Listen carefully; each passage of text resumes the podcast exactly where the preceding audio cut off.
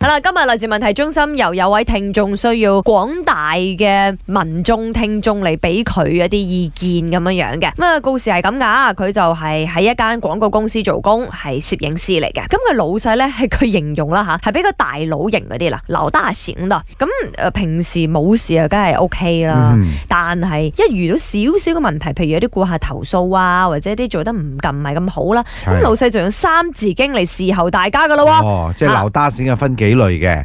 一個鬧打閃咧就好照顧啲同事啊、下屬們嘅；平時可能佢係咁嘅，另外一種鬧打閃咧就係啊，好黑社會式的，呼呼喝喝啊啦。係啊 OK。有冇搞錯啊？跟住就三字經全部出晒嚟啦係啊，而且咧佢仲會喺當眾咧去羞辱啊，或者當眾鬧 所有同事嘅，哦即係唔俾面啦。佢講晒，嗯咁佢就話：哎呀，即係都唔知點算啊！甚至乎有時咧，佢都未問清楚嗰件事或者個問題嘅嘅來來龍龍去去脈係脈，點，打咗就已經開始發炮我哋啦。叫機關槍亂數啊！啊嗯啊，有時候佢哋會覺得好大壓力啦，同埋又覺得有冇咁嘅必要呢？因為你講真，好小事，但係你又成日發脾氣、鬧一鬧呢，係係你影響大家嘅心情嘅。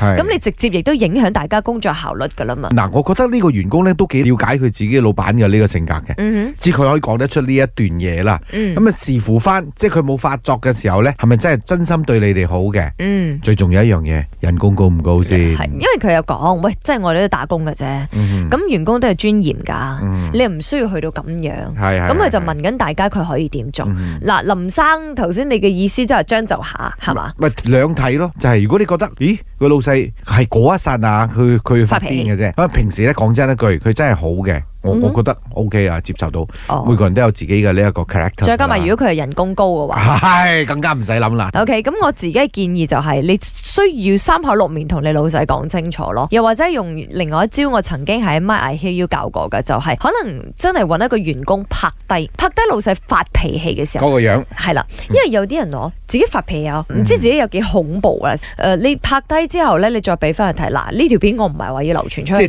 趁住好好地大家出去食飯係啦啊，好開心嘅時候，老細哎嗯如果你咁樣咧，我真係好中意你。不過你睇下你發脾氣嘅時候嗰個樣， 係啊梗係趁住啲咁好嘅氣氛之下俾佢睇啊！如果唔係平時佢都已經火爆嘅時候，你仲俾佢睇呢條片 啊？衰到幾前重啦，係啦，咁你就俾佢睇翻，咦？可能佢睇翻佢先至有自覺性，就係話原來我發脾氣嘅時候，真係誒會令到身邊的人都很難受，嚇、會令到整個場面都很尷尬咁樣呢種方法，唔知 work 唔 work 咧？早晨，早晨，陽光燦爛，老細鬧啊！以前如果個老細佢就比較火爆，過後我就誒點樣講啊？就一直冇理佢咯，冇理佢，等佢一直鬧鬧鬧，左左耳入右耳出，頂久而久之佢鬧鬧咗我嗬，冇乜反應咁喎，頂久佢就唔再鬧我咯。然之後亦都可以試下，佢一直鬧你嗬，就冇理佢，等有一擺咧個老細做錯嘢定咩咧，講翻佢轉頭啊，俾佢語下都好，睇下佢以後仲敢唔敢發我。以前有遇過一個上司好火爆嘅，但係有一次佢睇住我鬧我嘅時候，我睇住佢笑，因為我覺得佢好似嗰啲香港人咁樣，生活壓力好大。之後佢睇到我喺嗰度笑，佢鬧我，佢就問我：你傻㗎？我鬧你，你仲喺度笑嘅？然之後佢變得好無奈，佢都鬧唔落去咗。